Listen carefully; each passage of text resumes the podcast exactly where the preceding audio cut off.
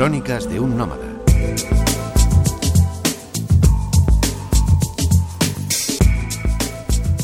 Hola amigos, nuestra invitada de hoy, Apex Abagwat, es una joven india integrada en el staff de la Embajada de su país en Madrid para difundir la profunda sabiduría hindú que tanto interés despierta en todo el mundo occidental en la actualidad.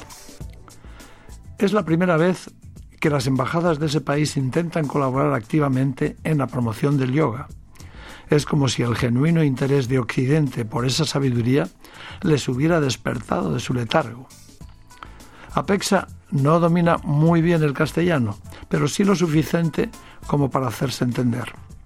He de añadir que APEXA está realizando también una fantástica labor de apoyo en el curso de sabiduría oriental que ofrece en la actualidad la, Unión del Rey, la Universidad del Rey Juan Carlos de Madrid.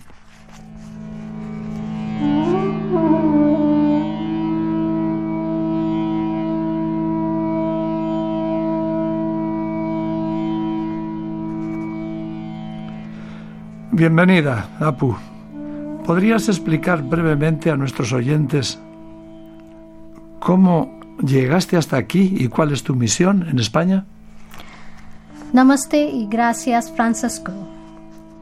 Viene aquí a través del Consulado Indio de Relaciones Culturales, que es un organismo oficial dedicado a la difusión de la cultura india en el mundo.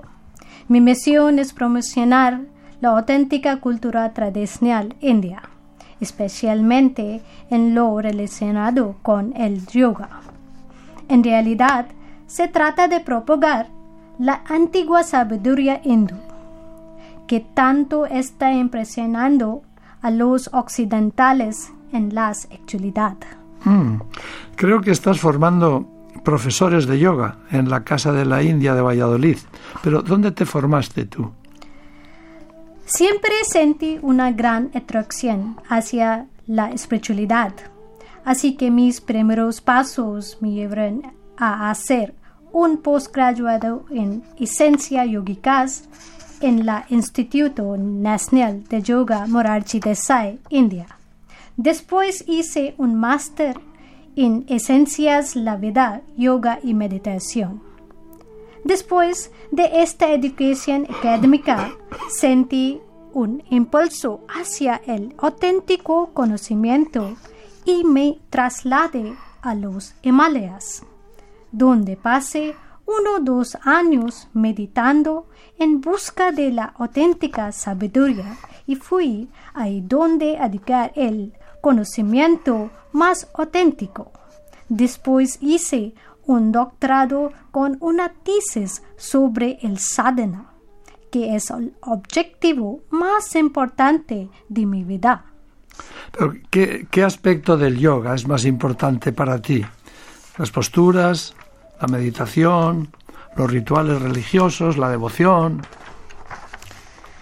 Todos los aspectos del yoga son igualmente importantes, ya que se trata de peldaños para alcanzar el objetivo final.